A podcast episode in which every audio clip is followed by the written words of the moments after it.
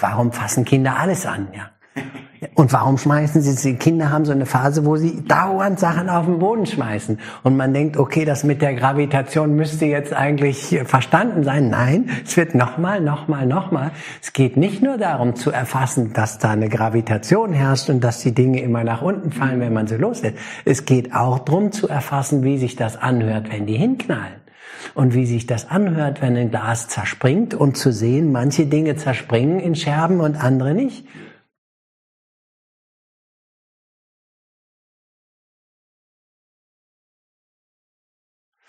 Hallo Daniel, es ist mir eine saugroße Freude, dass du dir Zeit nimmst.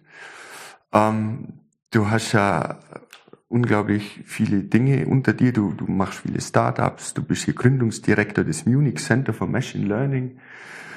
Es hält sich ja alles sehr gewaltig an. Du beschäftigst dich sehr viel mit künstlicher Intelligenz und eben Machine Learning. Und ich würde mir eine ganz einfache Frage starten, weil ich das sehr faszinierend finde. Nach dem allem, was du jetzt gemacht hast die letzten Jahre, was bedeutet denn Lernen für dich überhaupt? Lernen, oh. Lernen ist ein ganz weites Feld. Es ja. gibt natürlich Lernen im, beim Menschen und Lernen in der Maschine und das ja. sind natürlich leicht unterschiedliche Begriffe, aber die Kernidee des Lernen ist, dass sozusagen ein System, zum Beispiel bei uns die Maschine, aus Erfahrungen sozusagen ähm, Wissen extrahiert, was es dann im Weiteren nutzen und einsetzen kann. Mhm. Du hast jetzt gemeint, das unterscheidet sich was der Mensch betreibt und was die Maschine betreibt. Inwiefern? Am Ende, Lernen steht ja eigentlich über dem, der es betreibt. Lernen kann ja, kann ja ein Stein oder eine Steinstruktur am Boden. Ich kann eine Struktur nehmen, eine gewisse Form und damit hat es irgendwie was gelernt oder konserviert. Also zum einen muss man sagen, das Lernen, zum Beispiel mit neuronalen Netzen, ist in der, in der, in meinem Bereich, im Bereich Computer Vision, im Bereich Machine Learning in den letzten Jahren sehr beliebt geworden. Und das orientiert sich schon sehr stark am menschlichen Lernen, an der Idee, dass man neuronale Netze hat, dass die sozusagen Beispiele kriegen und aus Beispielen sozusagen lernen, zum Beispiel Bilder zu klassifizieren. Es gibt aber einen entscheidenden Unterschied zwischen Mensch und Maschine bis heute. Beim Maschinenlernen ist es typischerweise so, dass man eine ganz konkrete Fragestellung hat. Zum Beispiel, gegeben ein Bild, sagt mir, was ist das Objekt, was im Bild zu sehen ist. Ja. Flugzeug, Auto, Haus, Fahrrad, was auch immer, ja. Und das nennt man Klassifizierung, dass ich sozusagen das Bild klassifiziere danach, was ist im Bild zu sehen. Ja. Und das ist das, was man mit Maschinen heute oft macht, dass man die trainiert, genau diese Aufgabe bis zum Abwinken präzise, robust, gut durchzuführen. Das ist aber nicht das, was Menschen machen. Ich habe selber drei Kinder, ja. Und wenn ich dann gucke, was machen die? Ist jetzt nicht so, dass sie den lieben langen Tag Bilder angucken und dazu ein Label haben, das ist ein Flugzeug, das ist ein Auto, das ist ein Haus. Klar, ein bisschen was davon ist da, dass ich als Elternteil meinem Kind sage, das ist übrigens ein Pferd und das ist eine Kuh und so weiter. Aber ich sage es nicht tausendmal, sondern irgendwie lernen Kinder eigenständiger ohne dass jemand sie, wie man bei uns sagen würde, überwacht und ihnen immer sagt, was was ist, sondern sie lernen sozusagen aufgrund von Selbstähnlichkeit, ja, dass sie anfangen zu verstehen, was macht eigentlich ein Pferd aus und brauchen dann viel weniger Beispiele. Und der zweite große Unterschied ist, dass sie oftmals gar keine bestimmte Aufgabe haben. Ja, Kinder gucken den lieben langen Tag in die Welt und beobachten die Welt. Ja, und ich frage mich dann immer, was macht eigentlich schon kleine Babys? kommen in die Welt und machen die Augen auf und gucken und hören und alle Sinne sind die gesamte Zeit aktiv und nehmen die Welt wahr. Es ist aber nicht so, dass da jetzt ein, ein Objektklassifikator trainiert wird, sondern es ist viel allgemeiner, dass sie einfach versuchen, Zusammenhänge in den Daten zu erfassen, äh, dass sie lernen, einfach vorherzusagen, wie die Welt sich entwickelt. Ja.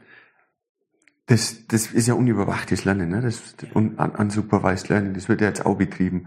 Und so ein Autoencoder, der macht ja eigentlich genau das zum Beispiel. Ne? Der nimmt die Daten und versucht Strukturen zu extrahieren, ohne dass man es ihm beibringt. Wäre das ungefähr das Äquivalent zu dem, wie du dir ein Kind vorstellst? Ich würde denken, Autoencoder gehen stärker in die Richtung, ja. Aber immer wieder ist der entscheidende Unterschied, dass es bei uns immer eine klare Zielsetzung gibt. Ich möchte ein Programm, was nachher das Bild klassifiziert oder was die Strukturen entsprechend kodiert oder wie auch immer. Und beim Menschen ist es so, dass der Mensch präsent ist, dass der Mensch wahrnimmt, aber nicht ganz klar immer eine klare Aufgabe verfolgt. Das stimmt natürlich. Auch beim Autoencoder steckt irgendwie dahinter, dass er die Inhalte komprimieren soll. Also äh, ähm, und jetzt kann man vermuten, dass das auch das ist, was Menschen machen, wenn sie in die Welt gucken, den lieben langen Tag. Da bin ich mir aber nicht so sicher. Ja. Also dieses Codieren und Komprimieren spielt bei Menschen auch eine Rolle. Aber ich glaube, es sind einfach, ist einfach so, dass der Mensch sozusagen viele verschiedene Ziele gleichzeitig verfolgt und vieles sehr unbewusst passiert. Ja. Manchmal guckt man auch nur in die Welt und weiß gar nicht, was macht eigentlich mein Gehirn gerade, wenn ich in die Welt gucke. Es ist ja nicht so, dass das ruht und nichts macht. Die Neuronen sind ja die ganze Zeit aktiv. Aber was eigentlich das Ziel jeweils ist, ist bei Menschen nicht so klar. Das, das stimmt. Ich denke aber, wenn man so große Netzwerke trainiert, so riesige Netzwerke, dann ist ja vielen Teilen von dem Netzwerk auch nicht zu jeder Zeit bewusst, für was sie denn jetzt gut sind. Manchmal gibt's ja auch nur Teile, die dazu da sind, den Rest zu stören ja. oder sowas. Ne? Richtig, richtig. Also und auch jetzt muss man sagen, im Machine Learning und in der Datenanalyse gibt es schon so Fragestellungen wie Multitask Learning, würde man das nennen, dass man sagt, kann ich ein Netz trainieren, was gleichzeitig drei, vier oder fünf verschiedene Aufgaben lösen kann. Und nicht selten stellt man dabei fest, dass das Lösen der einen Aufgabe leichter wird oder sozusagen sogar besser wird, wenn das Netz parallel mehrere Aufgaben macht. Okay, das heißt, man trainiert es vor, also extremes Beispiel, mit, mit Bildern ja. und versucht es dann Texte analysieren Zum zu lassen. Beispiel, sowas, ja. Und dann okay. nutzen diese Lernverfahren die Zusammenhänge, die zwischen den verschiedenen Strukturen bestehen. Ja, also auch als Mensch. Ich bin ja als Mensch, äh, habe ich ja viele Sinne. Ich habe den Tastsinn, ne, um Dinge zu fassen, zu fühlen, zu ertasten. Äh, ich habe den Sehsinn, ich habe den Hörsinn. Und wenn ich dieses Glas hier abstelle, dann sehe ich erstens, es steht und ich höre ein Klicken, was mir auch was sagt über das Material. Ja. Und wenn ich es klicken höre, dann habe ich schon eine Intuition, wie sich das anfühlen wird, nämlich hart. Ja, das, also diese ganzen verschiedenen Reize, die sind nicht unabhängig, die sind korreliert. Und diese Zusammenhänge zu erfassen, das machen Menschen den lieben langen Tag. Und das ist wichtig. Und deswegen ist es auch wichtig, dass Kinder, man fragt sich immer, warum, warum fassen Kinder alles an, ja? Und warum schmeißen sie, die Kinder haben so eine Phase, wo sie dauernd Sachen auf den Boden schmeißen. Und man denkt, okay, das mit der Gravitation müsste jetzt eigentlich verstanden sein. Nein, es wird nochmal, nochmal, nochmal. Es geht nicht nur darum zu erfassen, dass da eine Gravitation herrscht und dass die Dinge immer nach unten fallen, wenn man sie loslässt. Es geht auch darum zu erfassen, wie sich das anhört, wenn die hinknallen und wie sich das anhört, wenn ein Glas zerspringt und zu sehen, manche Dinge zerspringen in Scherben und andere nicht das sagt uns viel über die Welt, in der wir leben, ja. Und als Eltern ist man oft bemüht, das zu unterbinden und zu sagen, schmeiß nicht alles hin, Kind, ja.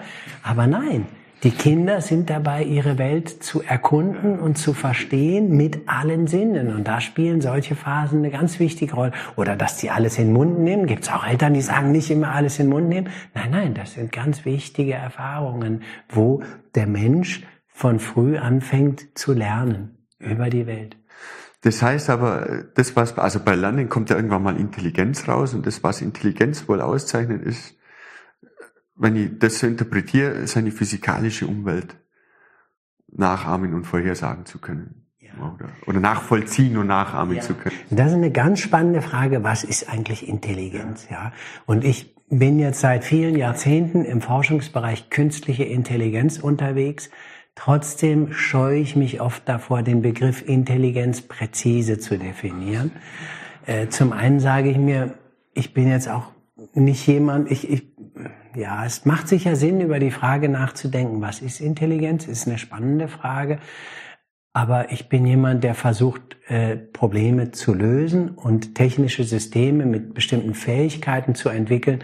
Wie man dann bestimmte Begriffe definiert, ist, ist etwas, wo man sich auch sehr viel drin verlieren kann. Ja, aber, aber du hast völlig recht. Intelligenz hat viele Facetten. Traditionell würde man zum Beispiel sagen, Intelligenz bei Menschen ist zum Beispiel jemand, der Schach spielt. Ja, wenn jemand gut Schach spielen kann, würde man sagen, boah, der ist intelligent. Ja, das war so ein klassisches Maß für Intelligenz, gut Schach spielen. Aber es ist aus meiner Sicht eine sehr einseitige Intelligenz. Einfach weil das Schachspielen ist ein Spiel, wo es in jedem Moment nur endlich viele Züge gibt, was sozusagen fast schon berechenbar ist in der Art. Und in der Tat, mit Computern kann man das so weit berechnen, dass die wirklich inzwischen jeden Menschen schlagen können im Schachspielen. Ich glaube, Intelligenz hat viele Facetten und, und eine, die hast du angesprochen, die Fähigkeit vorherzusagen, wie die Welt sich entwickelt. Das ist eine, die, glaube ich, den Menschen ausmacht und die besondere Stärke von Menschen ist, zu antizipieren, was als nächstes passiert. Warum? Schon allein, weil aus Evolutionsgründen das eine überlebenswichtige Fähigkeit ist. Wenn ich besser vorhersagen kann, was der Löwe vor mir als nächstes mhm. macht, dann lebe ich einfach länger. Ja? Und insofern ist sozusagen der Evolutionsdruck äh, riesig, dass biologische Systeme die Fähigkeit entwickeln, vorherzusagen, was als nächstes passiert. Mhm. Um sich frühzeitig anzupassen, um die Überlebenschancen zu verbessern. Mhm. Das stimmt. Ich finde diese Definitionen von Intelligenz, also in einer von meinen Vorlesungen, immer wenn ich das einführe, dann bringe ich zwei so Definitionen von Intelligenz. Eine ist schlecht da steht dran, intelligent, Intelligenz ist, wenn sich jemand intelligent verhält, also mehr oder minder. Also das bringt ja mir überhaupt nichts. nichts. Und im anderen Fall steht dabei, naja, das ist Intelligenz bedeutet oder künstliche Intelligenz bedeutet, den Maschinen beizubringen, Dinge besser oder zumindest gleich gut zu tun wie der Mensch. Ja. Das stellt aber quasi die menschliche Intelligenz als Ziel dar. Und da frage ich mich immer, ja, ist denn das eigentlich nicht nur unser, sind das nicht nur unsere Scheuklappen, dass wir denken, wir müssen was bauen, was so ist wie wir? Oder gäbe es eine Intelligenz, die wir vielleicht gar nicht verstehen oder erfassen, die viel viel gewaltiger, viel größer wäre. Ja, also der Begriff künstliche Intelligenz hat viele Facetten und überlappt sich sehr stark mit Begriffen wie maschinelles Lernen oder auch Begriffen wie Mustererkennung. Ja, und ich glaube, das ist, sind alles Elemente von Intelligenz. Äh, und inzwischen geht es soweit, ich meine, das Thema Intelligenz, künstliche Intelligenz boomt derart, dass inzwischen fast alles den Stempel KI kriegt. Ja. Wenn ich nur von einer Menge Daten den Mittelwert berechne, gibt es ja, Leute, die ja. würden das als ein KI-Algorithmus bezeichnen. Ja, kann man auch so sehen. Man kann sagen, sobald ich Daten verarbeite, um irgendwelche Informationen zu extrahieren, um Muster, Zusammenhänge in den Daten zu erfassen, das sind alles in irgendeiner Weise Facetten von künstlicher Intelligenz. Ja. Und dann fängt natürlich jeder Algorithmus fängt dann an, selbst die Berechnung eines Mittelwerts von fünf Zahlen kann man dann, wenn man unbedingt will, als Teil der KI sehen. Ja. Hätte man früher so nicht gesehen, aber das lässt sich alles nicht ganz scharf trennen. Ja. Mhm. Wenn ich sozusagen, sobald ich komplexe Daten verarbeite, und genau das machen unsere Maschinen, dann muss man sich fragen, ab wann nenne ich es KI und ab wann noch nicht. Und ich, ich vermeide einfach diesen Diskurs, weil es führt einen nicht unbedingt weiter. Ja, das ist nicht sehr zielführend, das ist völlig richtig. Aber man, für mich ist der Mensch immer sozusagen ein Paradebeispiel, wo wir hinwollen. Nämlich, wie du sagst, die Fähigkeiten des Menschen zu reproduzieren. Und da gibt's viele Fähigkeiten und wir können das heute schon in ganz bestimmten Aufgaben, wenn wir die Aufgabe hinreichend konkretisieren, zum Beispiel Schachspielen, dann können wir die Computer so weit bringen, dass die nicht nur so gut spielen wie ein Mensch, sondern auch noch besser. Das erlebe ich immer wieder in allen Bereichen, auch in der Bildverarbeitung, in der Analyse der Welt über den Sehsinn, also über Kameras. Da kann man bei bestimmten Fragen, zum Beispiel Objekte in Bildern erkennen, auch zeigen, wenn man das weit genug treibt, dann kann die Maschine das besser als der Mensch. Mhm. Das ist ja ziemlich erstaunlich. Ja. in Bezug auf das, was man vor 20 Jahren geglaubt hat, wo ich so angefangen habe, irgendwie an der Universität zu sein, da war das, da war das schier unglaublich, was die Handys jetzt können mhm. mittlerweile. Ne? Das ist schon eine faszinierende Entwicklung, die sich da gegeben hat. Was, was jetzt bei der KI jetzt mittlerweile ja immer mehr ähm, in die Diskussion kommt, seit diesem ChatGPT, will den Namen gar nicht sagen.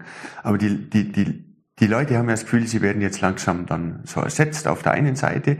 Und ich stelle mir aber immer die Frage mittlerweile, na wäre es denn nicht sinnvoll, denen dann mehr Verantwortung zu geben, diesen super schlauen Kisten, die aus so viel Erfahrungen ja.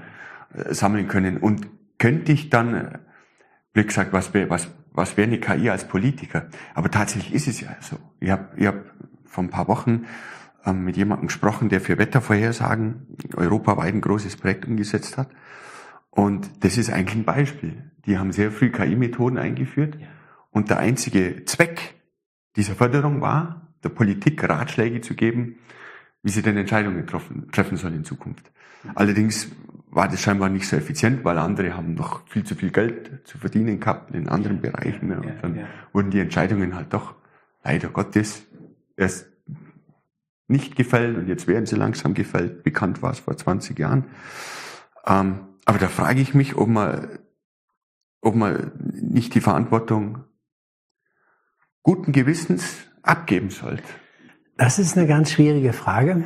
Also es hängt sehr von den Anwendungen ab, inwiefern man Verantwortung der Maschine übertragen sollte. Äh, vieles ist sicherheitskritisch äh, und da gibt es vieles zu bedenken. Also es ist schon vernünftig, dass man Sachen klar reguliert, reglementiert. Mhm. Zum Beispiel Themen wie Datenschutz sind da ganz wichtig. Ja, wenn die Maschine, wenn man ihr Verantwortung übergibt, dann muss sie oft Zugriff auf Daten haben. Mhm. Zum Beispiel Patientendaten und so weiter. Und das sind natürlich oft vertrauliche Daten. Da gibt es Fragen des Datenschutzes, des Schutzes der Privatsphäre. Mhm. Es gibt Fragen, ethische Fragen. Ja, das spielt alles eine Rolle und die, das muss schon auch alles klar reguliert werden. Und ein weiterer Punkt ist, äh, du hast es gerade angesprochen, wenn man Maschinen Verantwortung übergibt und die bestimmte Aufgaben dann vom Menschen übernehmen, da gibt es viele Ängste in der Gesellschaft. Ja, zum Beispiel, wenn, so wie wir, wir entwickeln Technologien für selbstfahrende Autos. Wenn irgendwann die Autos alleine fahren, dann sind die Taxifahrer arbeitslos. Ja. Mhm. Und das ist natürlich ein Problem. Ja, klar, für den konkreten Taxifahrer ist die Frage, verliere ich damit meinen Job? Und diese Angst ist in der Gesellschaft dieser Tage sehr, sehr groß, wenn immer mehr Aufgaben von KI ersetzt werden. Was bleibt dann noch für den Menschen? Sind wir dann alle arbeitslos? Ich sehe das allerdings nicht so kritisch. Ja. Ich sage immer, als die Waschmaschine erfunden wurde, anno dazumals, sind ganz viele Waschfrauen arbeitslos geworden, ja? Natürlich, ja. Würde man deswegen heute sagen, wir hätten die Waschmaschine nicht erfinden sollen? Ich glaube nicht, ja. Ich glaube, letztlich wird der Menschheit als Ganzem, wird das Leben erleichtert durch die Technologien. Und ich muss von meiner Warte immer sagen, warum soll ich eine Aufgabe selber machen, wenn es eine Maschine gibt, die das perfekt löst? Dann spare ich mir den Arbeit. Man sollte sich dann allerdings fragen, wäre es nicht dann nützlich, wenn die Menschheit als ganzes Kollektiv vielleicht weniger arbeitet?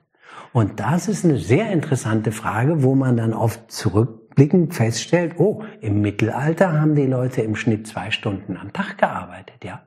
Und heute arbeiten die sechs Tage die Woche von neun Uhr morgens bis neun Uhr abends. Gerade in großen Tech-Konzernen wird viel rangeklotzt. Und man fragt sich, warum arbeiten wir so viel?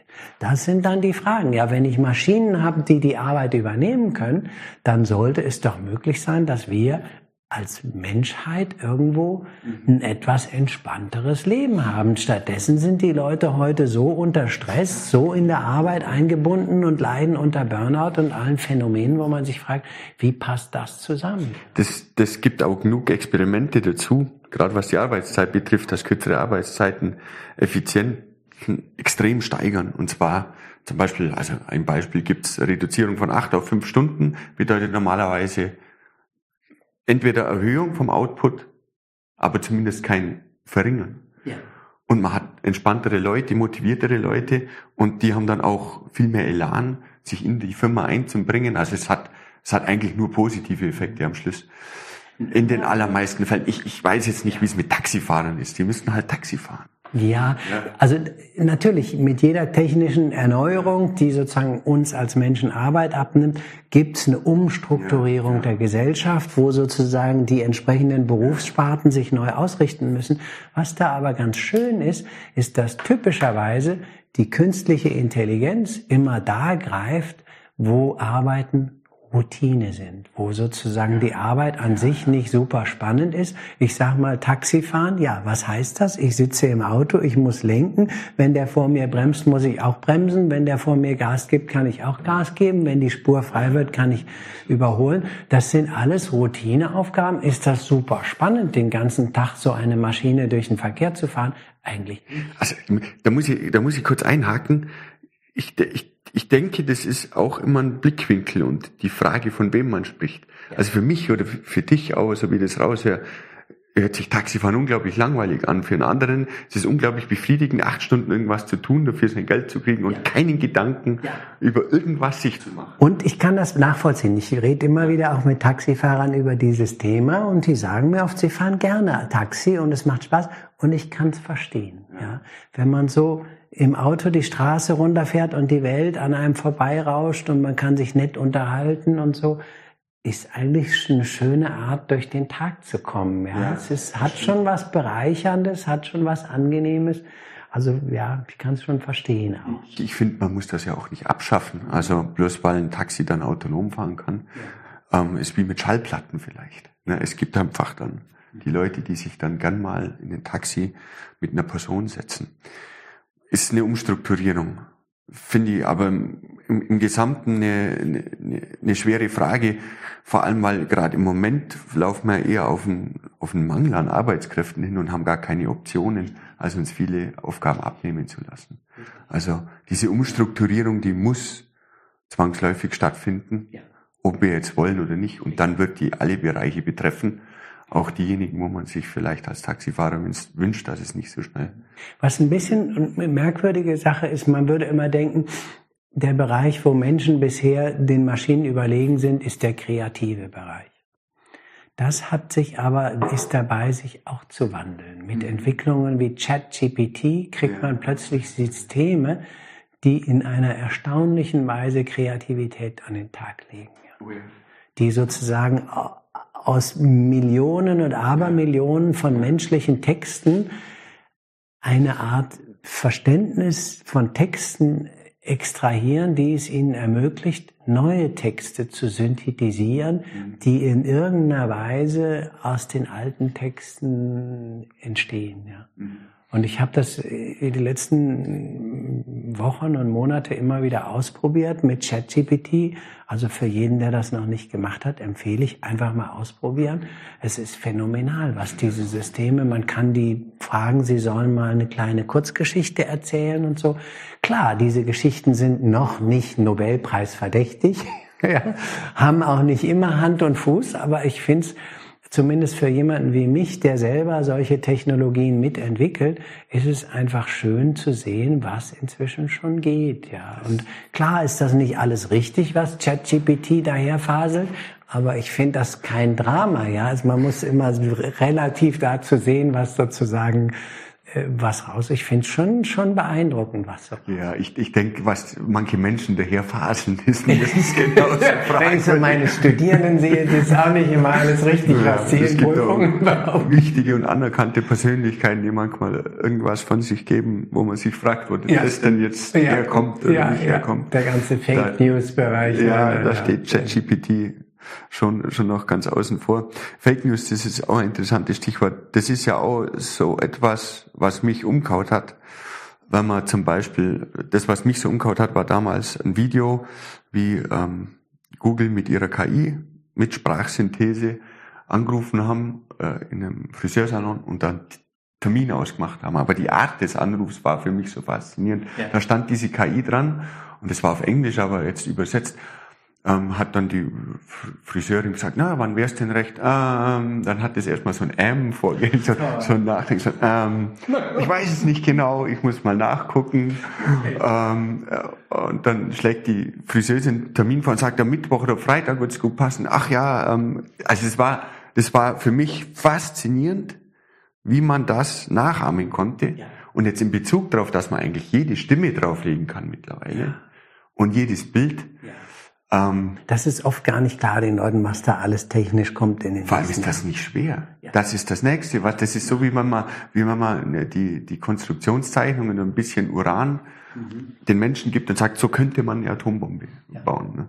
Also man kann sich dann fragen, was unterscheidet jetzt diese Maschinen noch vom Menschen? Ja? Und oft wird dann gesagt, naja, ein entscheidender Unterschied sei, dass Menschen Emotionen haben und Maschinen nicht.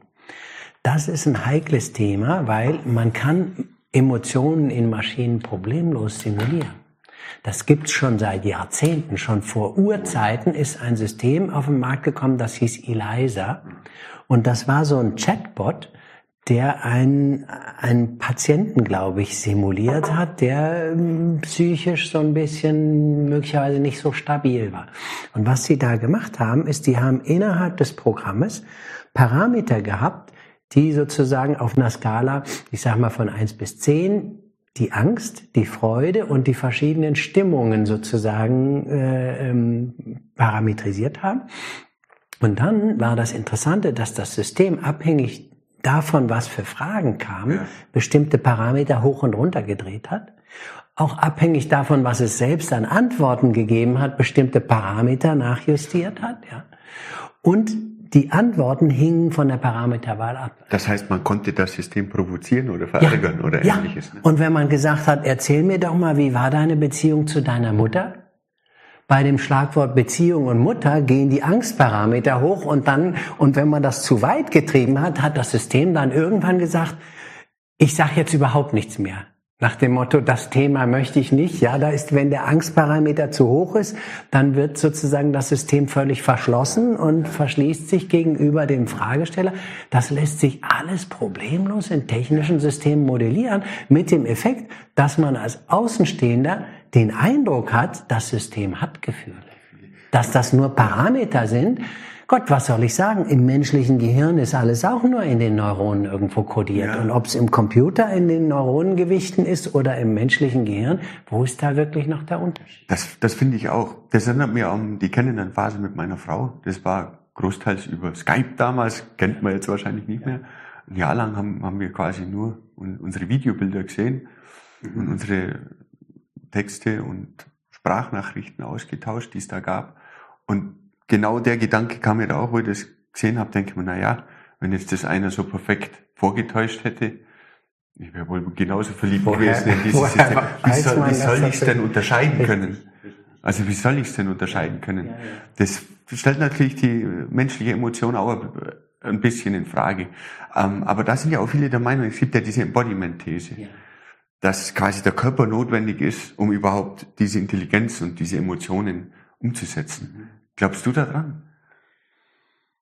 Also was ich glaube, ist, dass eine Mindestanzahl an Neuronen notwendig ist, um bestimmte Phänomene äh, erscheinen ja, zu lassen. Und da gibt es Phänomene. Einmal ist, sind die Gefühle, ist ein Phänomen, was für Menschen, glaube ich, ganz wichtig ist und was auch das Verhalten von Menschen ganz stark prägt. Und die Hormone, ja. die natürlich auch da spielen. Ja, das sieht man, wenn man Kinder hat, die durch die Pubertät gehen, sind die Emotionen plötzlich ganz andere. Ja, und das ist alles sozusagen auch nicht immer kontrollierbar und hängt von vielen Aspekten ab. Ja. Äh, was aber auch das menschliche und biologische Systeme komplexere ausmacht, ist äh, das Thema Bewusstsein. Ja, dass ich als Wesen das Gefühl habe, ich bin ein eigenständiges Wesen und anders als du als ja, Wesen, ja, ja, dass jedes dass ich merke, ich existiere und sowas. Und wo eigentlich dieses Thema Bewusstsein herkommt, da gibt's auch viel Untersuchungen bei Affen schon, ja, dass wenn man einem Affen was an die Stirn malt und der dann in den Spiegel guckt, irgendwann fängt er an, sich selber auf die Stirn zu fassen, weil er merkt, das bin ich und so. so da kann man sich fragen, in welchem Ausmaß haben biologische Systeme ein Bewusstsein. Ne? Das unterscheidet Menschen auch im Umgang mit, mit Lebewesen, ja, dass zum Beispiel Vegetarier im Zweifelsfall kein Fleisch essen, weil ihnen die Tiere leid tun, weil die haben ja Gefühle, die haben ja ein Bewusstsein. Die Pflanzen dagegen haben offenbar keine Gefühle oder kein Bewusstsein und vielleicht kleinere Lebewesen weniger als größere. Also die Menschen haben da ihre eigene Art, Gefühle zu sehen, wahrzunehmen. Und die Frage ist, in welchem Sinn kann man all solche Phänomene in Maschinen reproduzieren? Aber ich glaube durchaus, dass man vieles reproduzieren kann. Zumindest so, dass es nach außen hin einem den Eindruck macht, als wären da Gefühle. Ein ganz konkretes Beispiel, das mhm. habe ich ganz früh in meinem Studium erlebt. Da war ich in einem Studium und da haben wir einen Roboter programmiert. Und der Roboter war ganz einfach, der hatte zwei Lichtsensoren rechts und links und zwei Räder. Und das Programm war, je mehr Licht von der rechten Seite kommt, desto mehr äh, auf den linken, ja, ich glaube, Breitenberg, der hat sich das ausgedacht, äh, desto mehr äh, Saft auf, den, auf das linke Rad und je mehr Licht von rechts kommt, desto mehr Saft aufs rechte. Die Konsequenz ist, wenn man das so programmiert, ist super einfach, der Code hat fünf Zeilen. Was dann passiert, ist, dass das System immer zum Licht hinfährt. Und wenn man es umgekehrt polt und immer den Input vom rechten Licht aufs rechte Rad macht, dann führt das dazu, dass er sich immer vom Licht wegdreht, ja. Und das habe ich programmiert, fünf Zeilen Code ungefähr, vielleicht zehn. Und dann kam ein technisches System raus, wo man den Eindruck hatte, das System hat Gefühl. Du bist mit einer Lampe gekommen und das Ding ist entweder der Lampe hinterhergerannt oder es ist von der Lampe weggerannt. Es ist ein super einfaches mechanistisches System und was ich phänomenal fand, ist, wie schnell du als Mensch plötzlich Gefühle reininterpretierst. Ja, du hast sofort den Eindruck, ja, ja, ich kann das verstehen, das System hat Angst vorm Licht, ja. Absolut.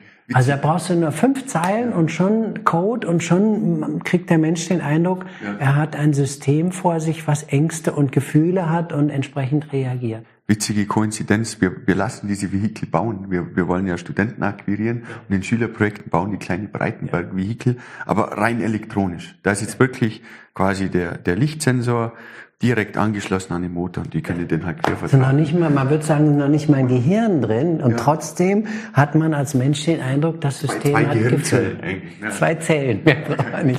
also insofern zur Frage ab, wann treten Gefühle in einem System auf? Von außen gesehen bei zwei Neuronen Also wenn, wenn ich mich dran erinnere, wo ich dann das erste Mal so, so ein Fahrzeug damit heimgebracht habe, zum weiter dran basteln, hat meine kleine Tochter das gesehen, hat Spielen angefangen und das war halt wie mit so einem ja, wie mit so einer kleinen Katze oder so. Ne? Ja. Ne? Und dann, dann laufen die weg, dann war es ein, ein wegfahrendes System und das versteckt sich dann ganz unter der Couch. Ne? Und dann muss man es rauslocken. Und keine, also das ist wirklich faszinierend. Die fahren ja auf die Fenster zu, wenn es da heller ist. Das sind, das sind ja lauter Kleinigkeiten, also eigentlich Einflüsse von außen, die dieses System so auf diese reagieren. Und das ist ein sehr reaktives System. Ich glaube, das ist auch ein Teil, der auch Intelligenz auszeichnet, um das nochmal aufzugreifen, reaktiv zu sein. Ein Stein wirkt einfach unglaublich unintelligent. Ich meine, er fällt oder sowas, aber sobald man auf die Umwelt reagiert und das etwas Beliebigkeit zumindest ja. veranschaulicht, hat man das Gefühl, es, es zeigt Intelligenz. Das ist aber auch eine interessante Frage, finde ich. Haben wir überhaupt einen freien Willen? Oh, ganz heikles Thema. Ja, ja, ja. Also ich gebe dir völlig recht. Man kann eigentlich bei biologischen Systemen sobald schon von Intelligenz sprechen, sobald es irgendeine Form von Sinneswahrnehmung ja. gibt ja. und irgendeine Form von Motorik. Ja. ja. Und sobald ich die irgendwie verkopple, dass aufgrund der Sinneswahrnehmung das System irgendwas macht, kann man von Intelligenz sprechen. Ja. Aber freier Wille, boah, das ist ein komplexes Thema. Das fand ich in den Neurowissenschaften. Ich bin, bevor oh, ich ja. in die Informatik bin, ich habe ja Physik studiert, so wie du ja, auch. Ja, ne? Und dann bin ich ähnlich wie du äh, nach dem Physikstudium in die Neurowissenschaften und habe mich da ein ganzes Jahr lang mit biologischen neuronalen Systemen befasst und mit dem, was es an Wissen im Bereich der Neurowissenschaften gibt, bevor ich dann in den Bereich Computer Vision und künstliche Intelligenz gegangen bin.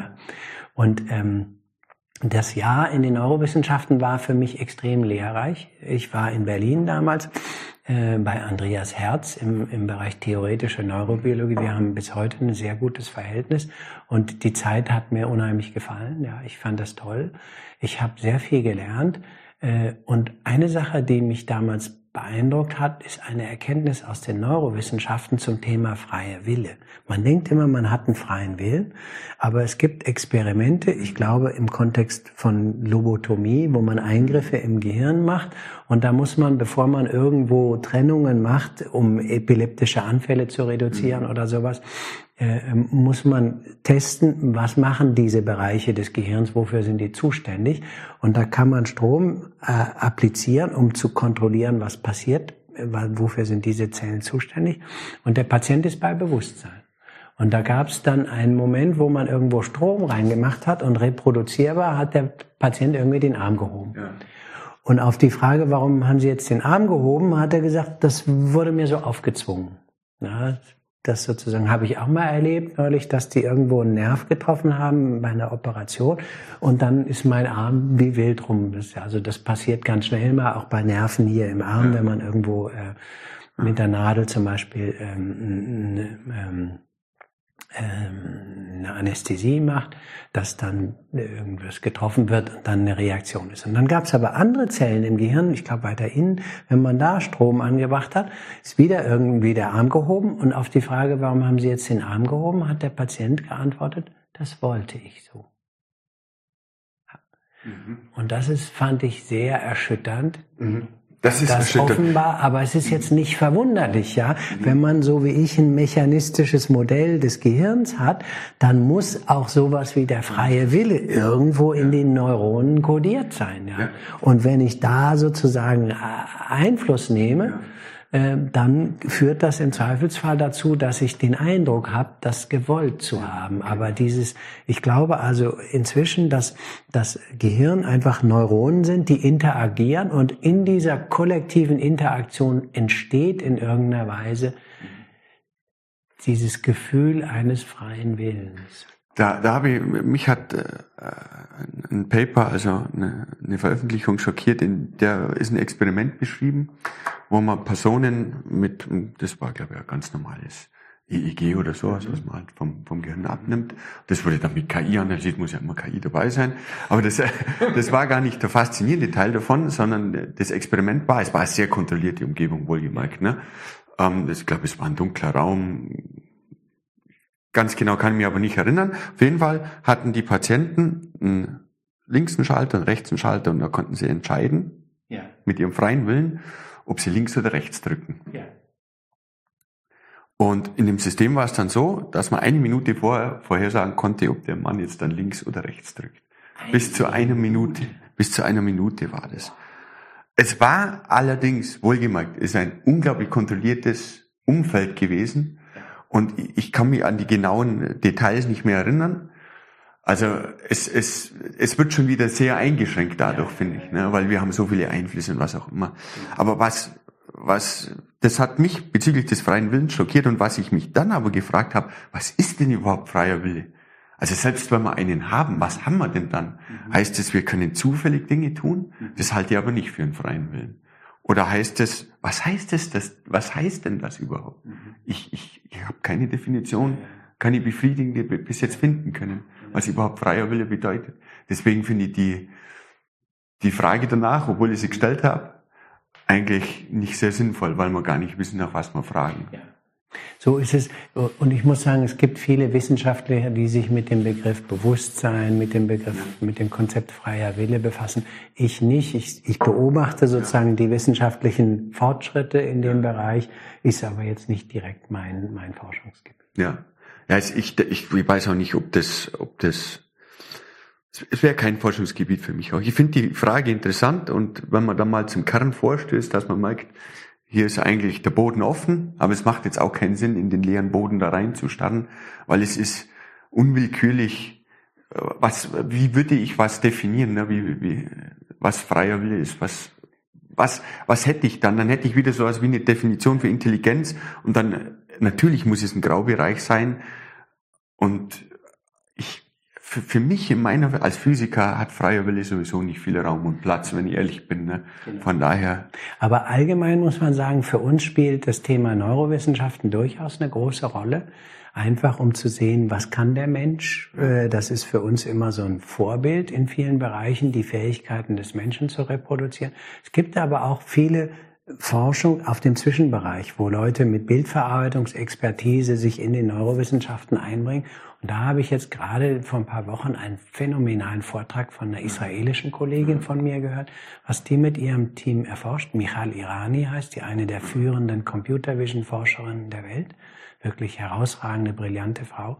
Die, was die erforscht ist, äh, inwiefern man aus fMRI, also Kernspinnen, ja. Äh, funktionellen Kernspinnresonantes äh, Daten, ähm, zu rekonstruieren, was die Person sieht. Das funktioniert ein bisschen wahrscheinlich. Ja, Das funktioniert. Also sie kann sozusagen aus den fMRI-Daten, kann sie sozusagen dem, was in, in, an Gehirnaktivität erfasst wird, kann sie sozusagen mit Hilfe trainierter neuronaler Netze, kann sie das Bild rekonstruieren und klar, es ist nicht exakt das Bild, aber es sind erstaunliche Ähnlichkeiten. Ja? Das ist genau das, was in den Science-Fiction-Filmen die ganze ja. Zeit. Ich sehe das, so was du siehst, ja. nach dem Motto, ne? oh Kinder Mann, sagen, aber, das sehe ich. Oh, aber da kommt man dann wieder auch an ganz ethische Grenzen, wenn man die Gedanken von einer anderen Person ja. tatsächlich lesen kann. Ja. Um Gottes Willen. Da, Wahnsinn, würden, da würden ne? sich einige wahrscheinlich. Und man kann sich das weiter vorstellen. Irgendwann sollte es dann möglich sein, mit entsprechenden Methoden die Träume aufzuzeichnen. Denn wenn ich im Traum etwas sehe, sind dieselben Areale aktiv, oh Wunder, ja. Und wenn ich diese Aktivität erfasse und das Bild rekonstruiere, dann kann ich irgendwann sehen, was Leute in ihren Träumen sehen. Das wäre doch toll. Dann könnte ich am nächsten Morgen nochmal meinen Traum abspielen und, und an den man sich immer nicht erinnern will. An den man kann. sich gar nicht erinnern kann. Ja. ja. Gut, das ist noch weit weg. Warum? Ne? Weil ich habe sie gefragt. Sie sagt ja, im Prinzip schon, aber diese äh, MRT-Dinger sind so irrsinnig laut, da schläft man nicht drin. Das heißt, jemanden zu haben, der gleichzeitig träumt und im MRT liegt, das gibt's äh, selten. Erstmal unwahrscheinlich, aber theoretisch wird es wahrscheinlich funktionieren. Und es gibt potenzielle Anwendungsbereiche, die, die wirklich nützlich sind. Es gibt sogenannte Locked-in-Patienten, ja, die sozusagen, wo das Gehirn zwar noch aktiv ist, aber die Motorik und alles nicht mehr funktioniert. Und wenn man da ins Gehirn schauen könnte und sehen könnte, was wollen die denn sagen, ja, weil mit Sprache geht das natürlich analog, dann könnte man das vielleicht verbalisieren, ohne dass die den Mund bewegen müssen. Und kann den Leuten helfen, wieder sozusagen äh, zu sich mit der Welt sozusagen zu verbinden. Das ist ja aber auch wieder ein System eigentlich, ähm, das über neuronale Netze trainiert wird, das heißt mit viel Daten trainiert wird. Und eigentlich versteht man das was dieses neuronale Netz, das man als Schnittstelle quasi zum Gehirn aufbaut, das weil das wäre ja für die Gehirnforschung wieder unglaublich ja. reizvoll. Das ist in der Tat ein, ein, ganz schwieriges Thema, was sehr beliebt ist dieser Tage unter dem Schlagwort Explainable AI. Du hast es angesprochen. Inwiefern kann man solche technischen Systeme wie ein tiefes neuronales Netz verstehen, was die eigentlich ja. machen? Äh, ich halte das für durchaus nützlich, weil es eine Art Verständnis über die Strukturen liefern würde. Das äh, wird viel erforscht. Äh, es ist aber nicht ganz einfach, denn man hat da sozusagen, wie soll ich sagen, einen schwierigen Kompromiss. Ja, es ist so ein bisschen ein, ein, ein Dilemma, dass man einerseits je, je anspruchsvoller die Frage ist, desto umfangreicher werden die neuronalen Netze, desto ja. mehr Schichten haben die, desto mehr Neuronen haben die, desto mehr Struktur haben die und desto schwieriger wird es mit der Erklärbarkeit noch. Also da beißt sich aber auch wieder der, der Fuchs in den Schwanz. Sobald es interessant wäre zu wissen, wie es funktioniert, haben wir eigentlich keine Möglichkeiten aufgrund der Vielfalt. Aber da wird dran geforscht und auch da machen, machen wir durchaus Fortschritte. Kann man sozusagen ein Netz trainieren, was genauso leistungsstark ist wie das erste Netz, aber was zudem noch erklärbar ist. Und das hat einen gewissen Mehrwert. Zum einen wird es für Menschen dann sozusagen auch äh, akzeptabler, die menschliche Akzeptanz für technische Innovation ist größer, wenn die nachvollziehen können. Ja, zum Beispiel, ganz konkretes Beispiel für Erklärbarkeit. Wenn ich neuronale Netze oder ähnliche Machine Learning Verfahren einsetze, um zu entscheiden, ob ein Kunde bei der Bank kreditwürdig ist, ganz beliebt. Sie gehen zur Bank, Sie sagen, Sie wollen Kredit und da sitzt dann in ein paar Jahren eine KI, die sagt, nee. nee Sie sind nicht kreditwürdig. Wenn Sie dann sagen, hey, warum nicht? Und dann zur Antwort kriegen, unser neuronales Netz hat Sie so klassifiziert mit seinen 75 Schichten und Neuronen, dann gehen Sie nach Hause und sind nicht zufrieden. Völlig klar, ja, weil sie wollen natürlich wissen, woran hängt's denn jetzt? Was muss ich denn machen, um den Kredit zu kriegen? Woran lag's? Bin ich neulich über Rot gefahren? War das das Problem? Oder nur weil ich meinen Kredit damals nicht schnell genug zurückgezahlt habe? Oder war ich irgendeine Steuerzahlung? Ja, keine Ahnung. Ja. Und sie würden es gerne wissen. Und dann brauchen sie eine Klassifikation, Zweifelsfall von einer KI, die aber nachvollziehbar ist. Und da braucht man für solche Bereiche braucht man explainable AI dass man sagen kann, du bist nicht kreditwürdig und zwar aus folgenden zwei Gründen oder so. Ja. Und dann weiß der Kunde, wenn er sich da Mühe gibt, dann kriegt er auch den Kredit oder so. Genauso in der Medizin natürlich. Ja, ja wenn ich sage, Sie haben Krebs, warum weiß ich nicht, aber die KI sagt das, ist nicht gut. Ja, Sie, Sie müssen es ja nachvollziehen können. Auch der medizinische Experte muss ja validieren können, macht das Sinn, was die KI sagt. Und da hilft Explainable. Ja. Heißt Explainable ich, ich, vers ich versuche mir gerade vorzustellen, was das Ergebnis davon ist. Ich habe mich noch nicht viel damit auseinandergesetzt, aber es gibt also Entscheidungsbäume, ja. die, die sind ja eigentlich auch, das wird ja auch in den Teil der künstlichen Intelligenz mit eingeordnet oftmals. Und zum Beispiel für, für Blinddarmerkrankungen gibt es solche Entscheidungsbäume, die man nachläuft und damit sehr hoher Wahrscheinlichkeit, also zehn Fragen oder elf, keine Ahnung, sind das, die man überprüfen muss und dann kann man am Schluss sehr sicher sagen, ob es ein Blinddarm ist oder eben kein Blinddarm ist. Wäre das das, was da dabei rauskommt? Ja. Also ganz konkret nehmen wir mal das Beispiel Medizin. Wenn Sie jetzt zum Arzt gehen, dann machen Sie eine ganze Zoo von Untersuchungen. Fängt an ja. mit vielleicht Urinprobe, Blutbild, Herz-Kreislauf-Messung, was auch immer, hängt davon ab, was der Verdacht ist, werden verschiedene, sondern werden ganz viele Bilddaten ja. aufgenommen, äh, äh CT, MRT, PET, was auch immer, gibt's ganz viele, also alle möglichen Daten, Histologie, Datenproben von, von, von, von Gewebe, ja. Und, und dann äh, ist die Frage, was macht der Arzt damit? Und das ist jetzt der Bereich, den man als personalisierte Medizin heute bezeichnet, dass man KI Verfahren entwickelt, die in der Lage sind, alle diese Daten und ihre ganze Vorgeschichte zu erfassen, zu verstehen, die Zusammenhänge zu sehen, um dann eine Diagnose zu fällen und im Zweifelsfall auch eine Therapie vorzuschlagen und noch besser im Zweifelsfall vorhersagen zu können, bei diesen Daten ist diese Therapie angebracht und wird mit 80 Prozent Wahrscheinlichkeit helfen. Mhm. Ja. Wie kann eine Maschine das? Die kann einfach in Millionen von existierenden Patientendaten gucken und im Zweifelsfall die fünf Patienten in der Welt finden, die genau dieselben Vorgeschichten haben, die genau dieselben Daten haben, in einer Weise, wie ein Mensch das niemals könnte. Wir können einfach nicht in Millionen Patientendaten gucken und alles miteinander vergleichen. Maschinen können das. Die können Zusammenhänge sehen, können dann sagen, das ist die angebrachte Therapie.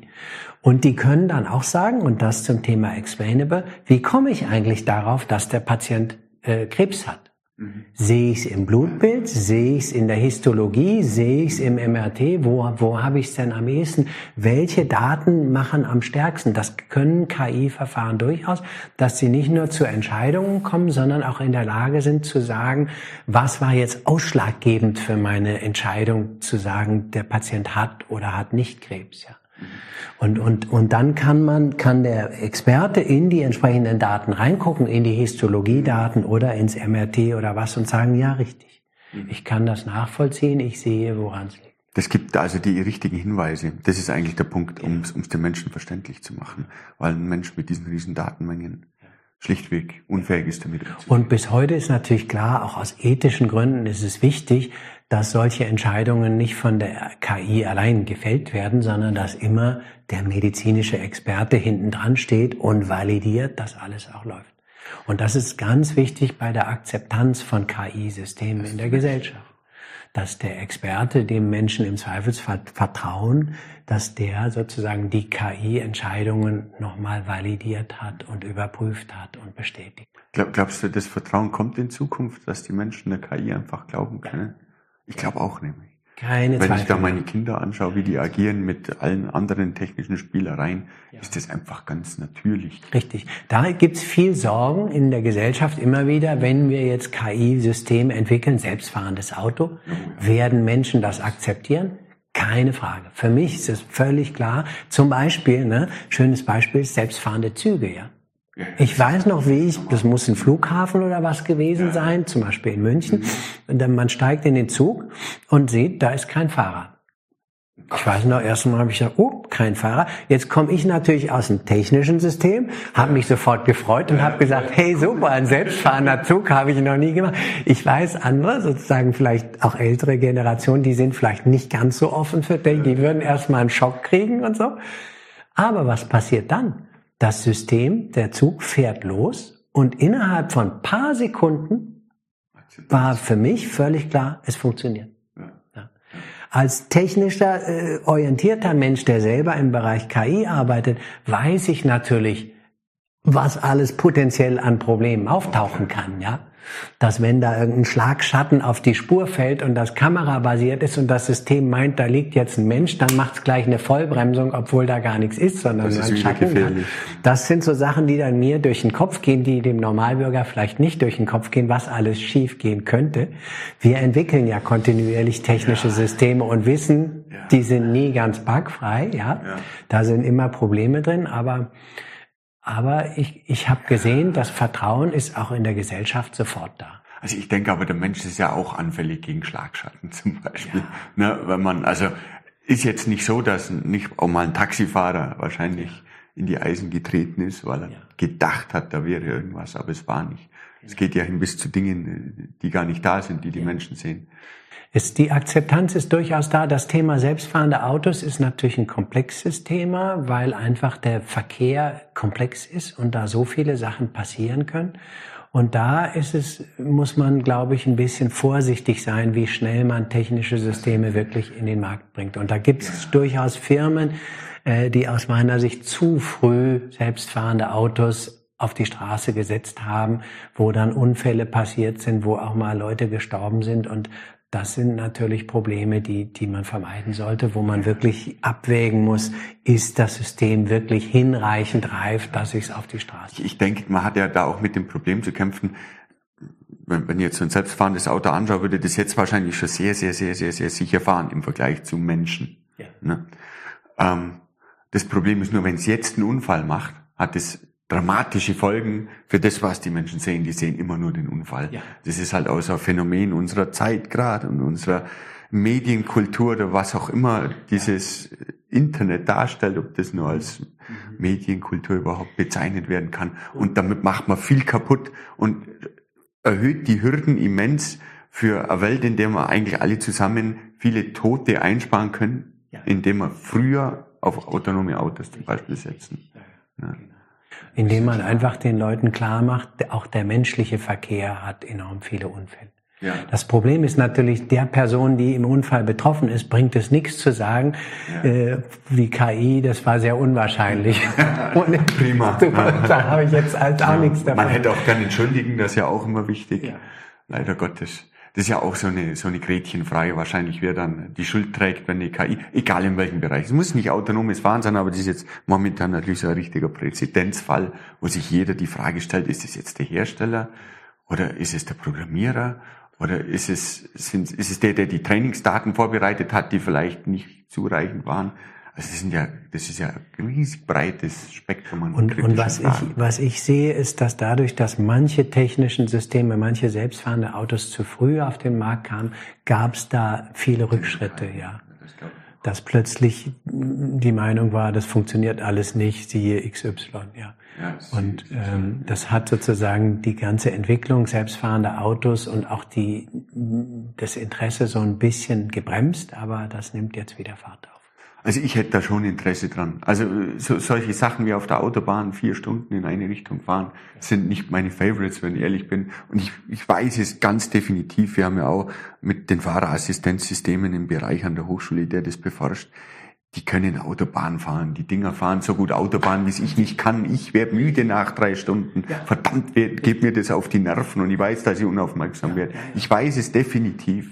Und das hätten die besser im Griff. Und es ist schade für mich, dass ich nicht in jedem kleinen Popelauto diese technische Neuerung, wo, wenn man die in dieser Masse herstellen würde, wäre das 300, ich, es würde nicht wesentlich mehr Geld am Auto kosten und würde wahrscheinlich jetzt schon einen Haufen Unfälle ersparen und, Und mir eine riesen, mir, mir mir eine riesen nervige Tätigkeit abnehmen. Da kommt oft die Frage, die höre ich auf den Vorträgen, wann kommen denn die selbstfahrenden Autos?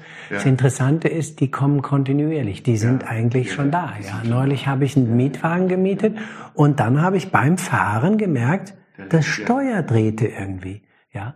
Vielen Leuten wird das möglicherweise Angst machen. Ich fand's toll. Ich habe sofort Hände weg, habe gedacht, Auto, wenn du selber fahren willst, bitteschön, mach mal, zeig mal, was du kannst. Ja, ich bin natürlich auch ein technikoffener Mensch. Ich glaube, viele Menschen sind das, nicht alle.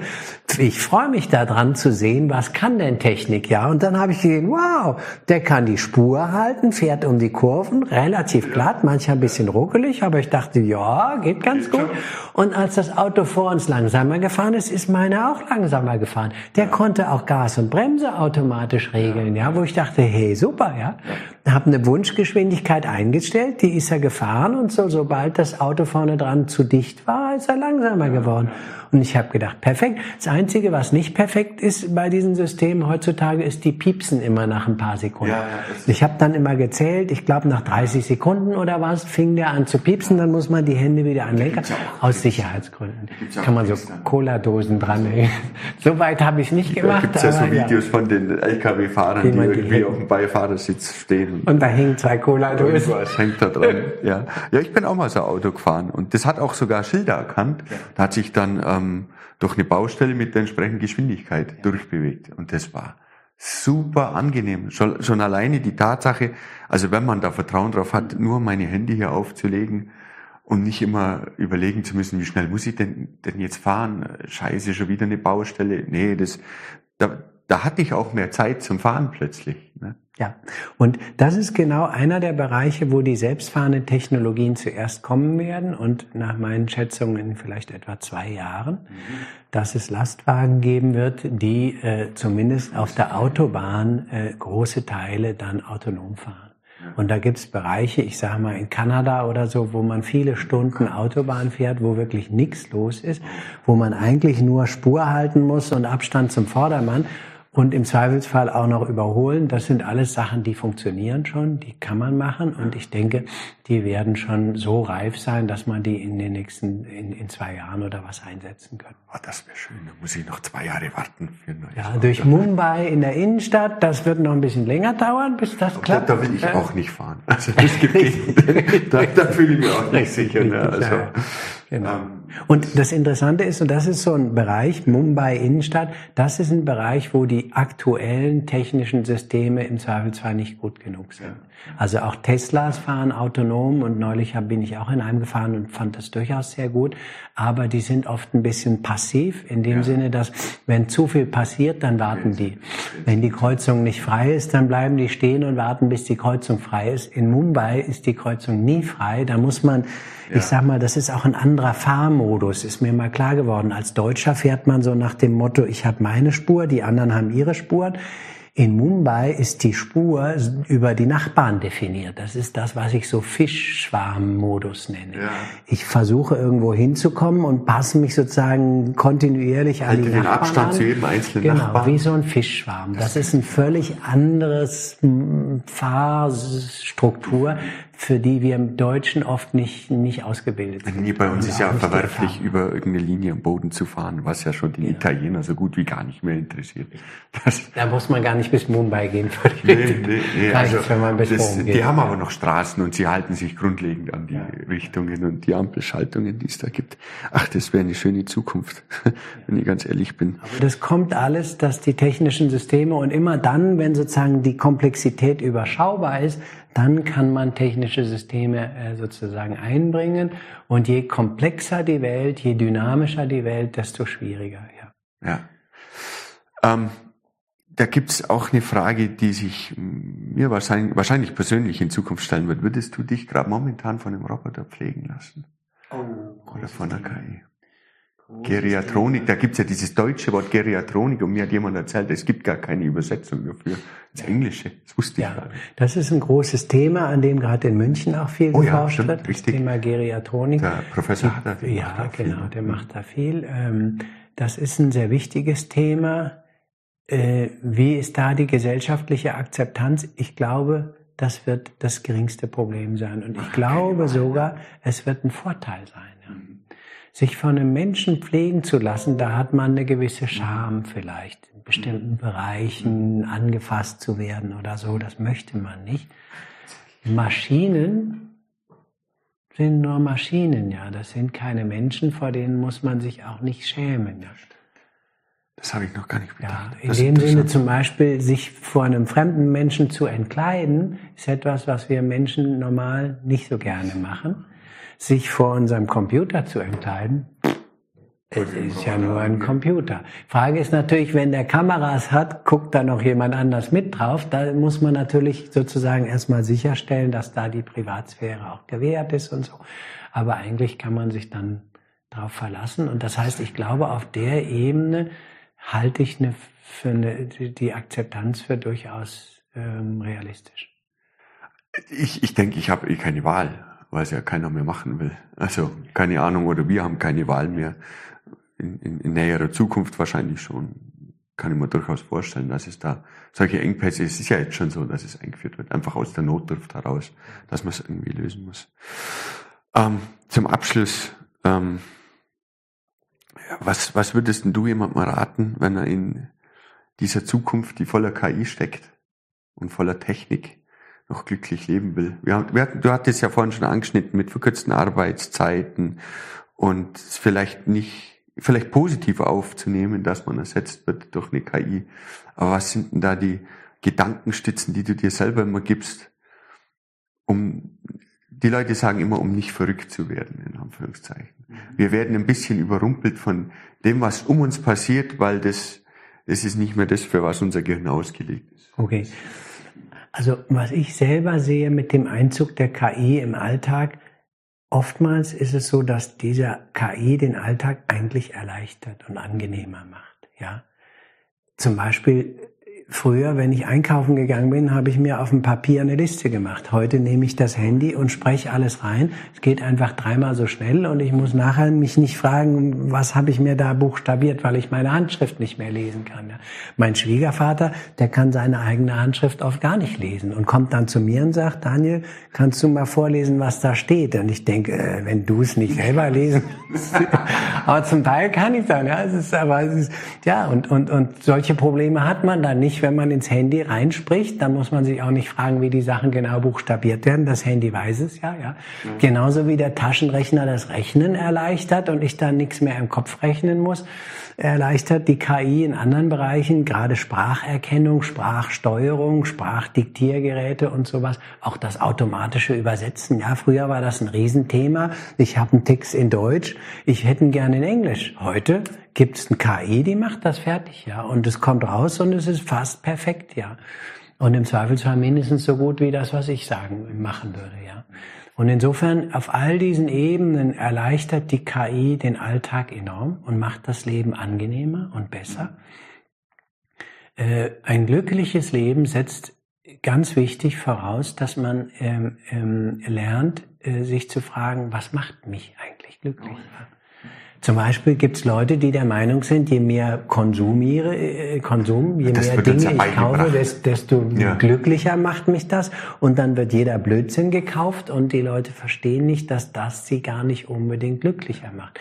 Dass das Glück nicht dadurch kommt, dass ich mehr Dinge besitze in der Welt. Ja, das heißt, das ist ganz wichtig, ist auch etwas, was ich versuche, meinen Kindern näher zu bringen, wo ich auch meine Verantwortung als Elternteil sehe, meinen Kindern näher zu bringen, in sich selbst reinzuhören. Was macht dir Spaß im Leben? Was gefällt dir? Was macht dich glücklich? Das sind Fragen, die eigentlich von der KI, würde ich sagen, unabhängig sind, wichtige Fragen. Und ich bin, ich bin aber, glaube ich, insgesamt ein Optimist. Ich bin der Meinung, die KI wird unser Leben verbessern und ich habe beliebig viele Beispiele, wo das so ist. Natürlich gibt es Bereiche der KI, wo wir sie gerne nicht hätten. Ja, es gibt Gesellschaften, ich sage mal an anderen Teilen der Welt, wo die KI genutzt wird, die gesamte Bevölkerung zu kontrollieren, zu monitoren, zu überwachen. Das sind Einsatzbereiche der KI, äh, die ich nicht in Ordnung finde, wo wir als Gesellschaft einfach dann auch sagen müssen, nein, das wollen wir nicht, wo wir entsprechende Regulierungen per Gesetz oder anderweitig umsetzen müssen, um sicherzustellen, dass sowas bei uns nicht passiert. Ja. Mhm. Und das ist eine Verantwortung der Gesellschaft als Ganzes und auch von uns als KI-Forschern sicherzustellen, dass die KI sozusagen wirklich der Gesellschaft dient dass sie das Leben angenehmer macht und, äh, und da das sehe ich auch die Gibt es irgendeinen allgemeinen Aspekt, dem du menschliches Glück zuordnen würdest? Also allgemein bedeutet, du hast das Beispiel gebracht, Konsumgüter sind es nicht gerade. Für mich nicht. Also wenn für, für die Leute damit glücklich werden. Für dich nicht. Ich glaube aber, die, die durchschnittlichen Menschen es gibt ja genug Forschungen dazu, da ist das nicht so. Gäbe es einen Aspekt, den du selber als allgemein glückbringend identifizieren würdest? Für mich ja. Äh, für mich eine Sache, die mir durchaus Glück bringt, und das ist auch mit der Grund, warum ich Professor bin. Ähm, mir macht es Spaß, mit jungen Leuten Wissenschaft zu machen. Junge Leute auf ihrem Weg in die Welt zu begleiten, junge Leute darin zu begleiten, ihr Potenzial zu entfalten, ihre Ideen zu entwickeln und umzusetzen. Ja. Und da sehe ich auch, auch bei der Frage Berufswahl, ja, viele Leute wählen den Beruf, der am meisten Geld abwirft. Und wenn sie dann mittendrin sind, merken sie so richtig glücklich, macht mich die Arbeit als Investmentbanker irgendwie nicht, wo ich denke, hättest du mal vorher. Das heißt, man sollte schon früh drüber nachdenken, was macht mir Spaß? Wofür entwickle ich Begeisterung? Und allein die Frage, wo verdiene ich am meisten Geld, ist vielleicht nicht die richtige Frage, um im Leben glücklich zu werden. Finde ich Super Abschlussworte. Vielen, vielen, vielen Dank. Mhm. Es hat mir einen Riesenspaß gemacht. Mir auch. Sehr schön. Total super. Sehr schön.